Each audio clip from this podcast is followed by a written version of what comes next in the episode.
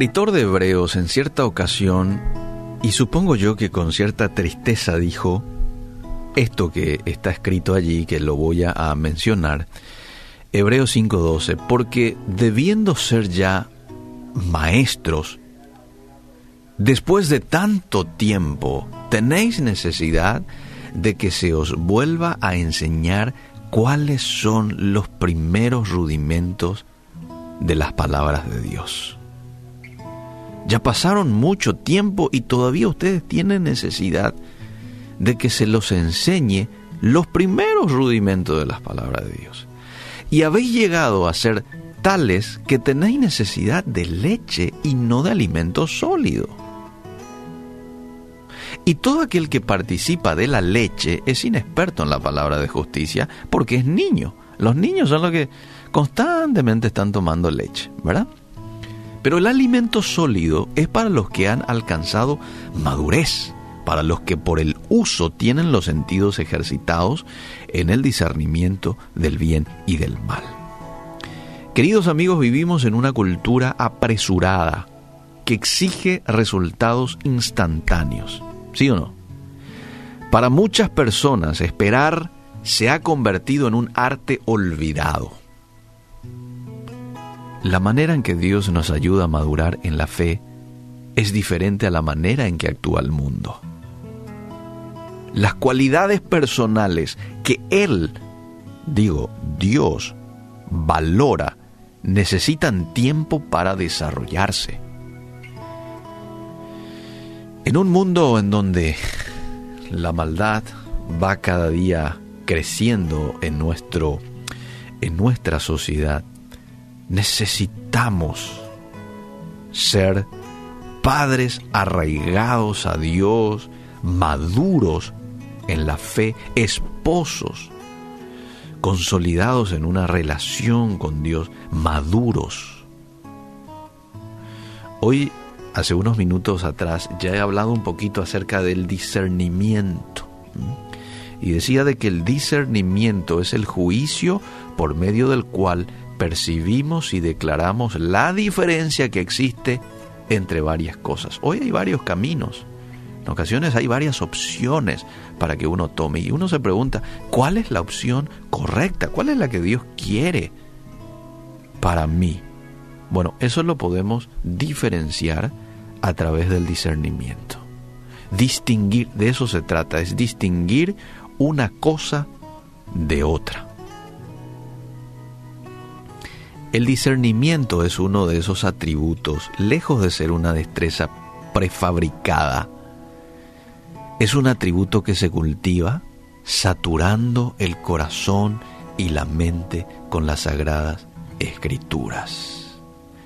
Bien hacemos cuando tomamos la decisión de aislarnos con este libro y estudiarlo y meditarlo y por qué no consultar fuentes y de pronto hay cuestiones que no entendemos del todo, siempre hay alguien que nos va a ofrecer alguna ayuda para explicarnos ciertas cosas y por sobre todas las cosas llevarlo a la práctica.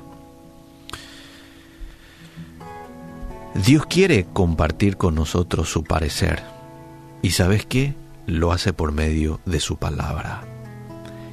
Pregunto, ¿qué podría ser más importante o más valioso en la vida que tener la capacidad de conocer la mente de Dios? Te repito la pregunta, ¿qué podría ser más importante o más valioso en esta vida que tener la capacidad de conocer la mente de Dios.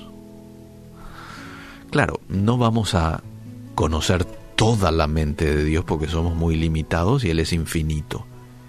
Pero algo sí vamos a comprender mediante la Biblia.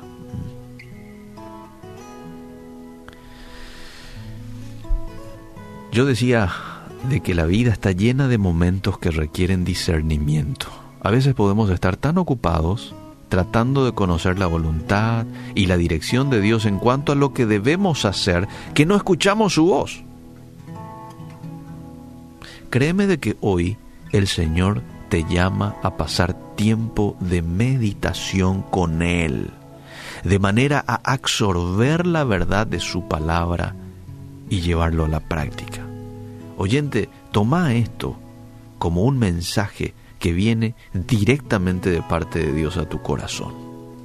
Hoy Dios te llama a que tomes en serio esto de meditar en su palabra. Escudriñar. ¿Sabes lo que es escudriñar?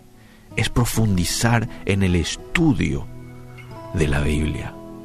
Es compararlo, es leerlo en otra versión, es invertir tiempo en la Biblia. Después de escuchar a Dios podemos comenzar a aplicar lo que hemos aprendido. Y solo si ponemos en práctica su palabra, vamos a tener los sentidos ejercitados en el discernimiento del bien y del mal, tal como lo dice Hebreos 5:14. Ahí es cuando tenemos esos sentidos ejercitados, cuando estudiamos, memorizamos la Biblia y lo llevamos a la práctica. La palabra de Dios es tan poderosa, nos abre los ojos para ver nuevas experiencias desde la perspectiva de Dios, de modo que podamos tomar decisiones acertadas. Aleluya. Nuestro desafío es hacer del pasar tiempo con el Señor en su palabra una prioridad.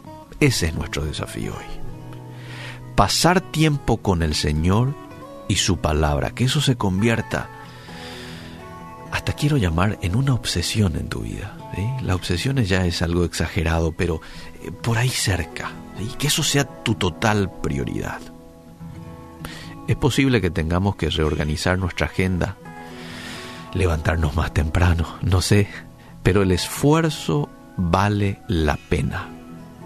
Va a valer la pena, te aseguro por el discernimiento y el entendimiento que te aguarda como resultado de ese esfuerzo.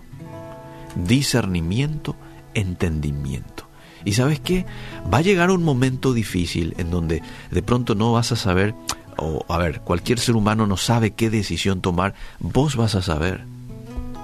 Porque tenés tan ejercitado esos sentidos, Dios te ha dado tanto de su discernimiento ¿qué vas a saber? ¿Qué camino tomar en ese momento en el que tenés que tomar una decisión? Y te vas a evitar tantos dolores de cabeza, ¿eh? que a veces este, viene como resultado de tomar decisiones apresuradas o decisiones equivocadas. Señor, gracias te damos en esta mañana por tu palabra. Quizás en muchas ocasiones no hemos valorado cómo deberíamos de hacerlo. Perdónanos por eso. Gracias por este compendio de 66 libros que tenemos con nosotros. Espíritu Santo, danos el entendimiento para que cuando agarremos y la leamos, la podamos entender, la podamos internalizar a nuestro corazón y finalmente llevarlo a la práctica. ¿Cuánto necesitamos hoy? Discernimiento. Ser esposos, ser padres con discernimiento, eso nos da tu palabra. Ayúdanos en la disciplina que tiene que ver con estudiar de manera sistemática tu palabra. En el nombre de Jesús. Amén y amén.